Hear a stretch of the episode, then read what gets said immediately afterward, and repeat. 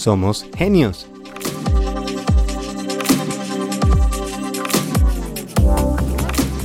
Buenos días, genios.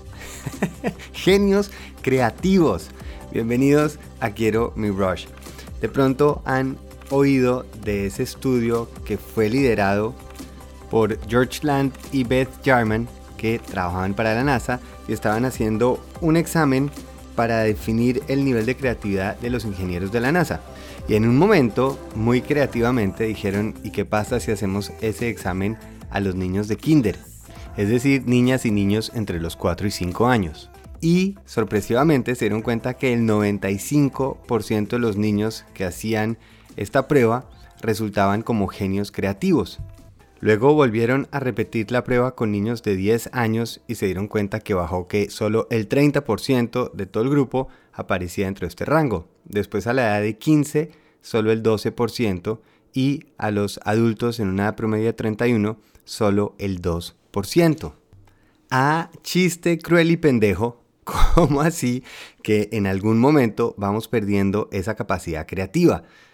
Eso es lo que tanto hablaba Sir Ken Robinson de cómo el sistema va es alejando, ahuyentando esa creatividad.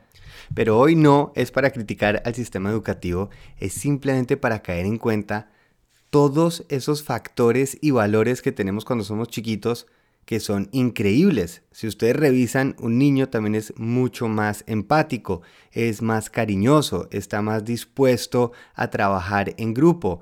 Em, los miedos todavía no ha aprendido miedos. Muy, muy pocos miedos realmente vienen dentro de nuestra información genética. Todos los otros son aprendidos.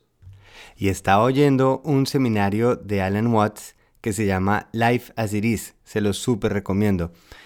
Y hace una pregunta buenísima. Y dice, ¿quién es uno? Who are you? ¿Quién es usted? Y si alguien le preguntaran eso, digamos, en la calle, no antes de quién es usted, uno diría, bueno, yo soy Pablo Arciniegas, yo soy em, Juliana Vergara, cada persona respondería por su nombre, pero realmente eso no es quién somos, eso fue un nombre que nos impusieron y de acuerdo a eso, desde ahí así nos definimos. Pero si quisiéramos llegar a esa base, a ese fundamento, hay una estrategia y es tratar de acordarse con esos rincones de la memoria, ese que esté por ahí guardadito, es cómo éramos cuando chiquitos, en esa edad de 4, 5 años, si uno tiene la capacidad. Desafortunadamente, mi memoria no es tan buena, no sé por qué a partir de los 12 como que empieza algo mucho más constante, pero si me enfoco y estaba haciendo ese ejercicio anoche y esta mañana, sí logro acordarme de la persona que era.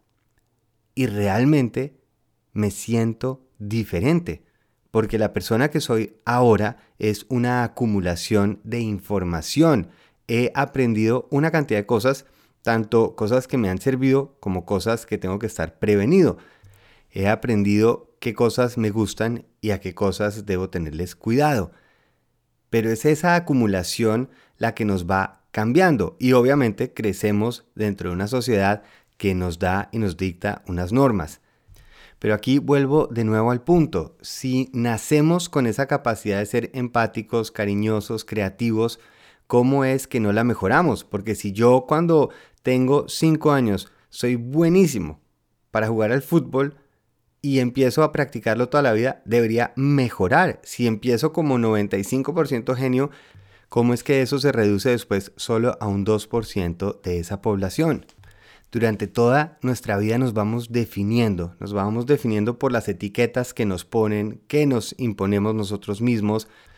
Nuestros pensamientos vuelven repetitivos y rutinarios y por eso las personas mayores de 30, el 90% de los pensamientos que tienen a diario son repeticiones.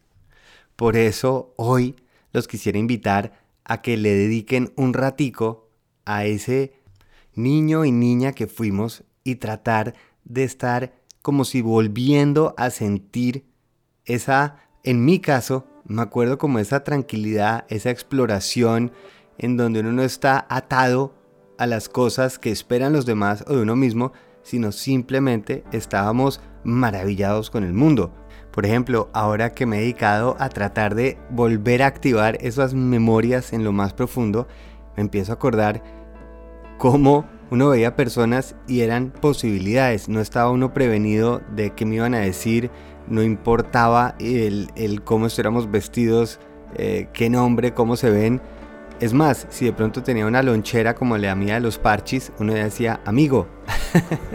los pies que se ponían calienticos por esas botas machita que uno andaba para arriba y para abajo, en donde nos maravillábamos y estábamos más abiertos a las opciones en vez de a los temores de qué puede suceder, de qué me tengo que prevenir. Y de verdad, qué época tan bonita, cuando uno no representa nada más. Y sí creo que la fuente clave de esa creatividad es cuando podemos pensar ilimitadamente, no cuando estamos únicamente trabajando las herramientas de la información que hemos aprendido durante los años, sino el simplemente abrirse al mundo, a explorarlo, a disfrutarlo. Y creo absolutamente, y vuelvo a decir absolutamente, que podemos volver a activarlo. Porque si con eso nacemos, no puede ser que se haya perdido. Tal vez lo hemos dejado de practicar, pero ahí debe estar. Y sí, sería muy chévere hoy invitar a un heladito, hoy invitar al parque a ese niño que fuimos para volver a decirle, déjeme ser un ratico.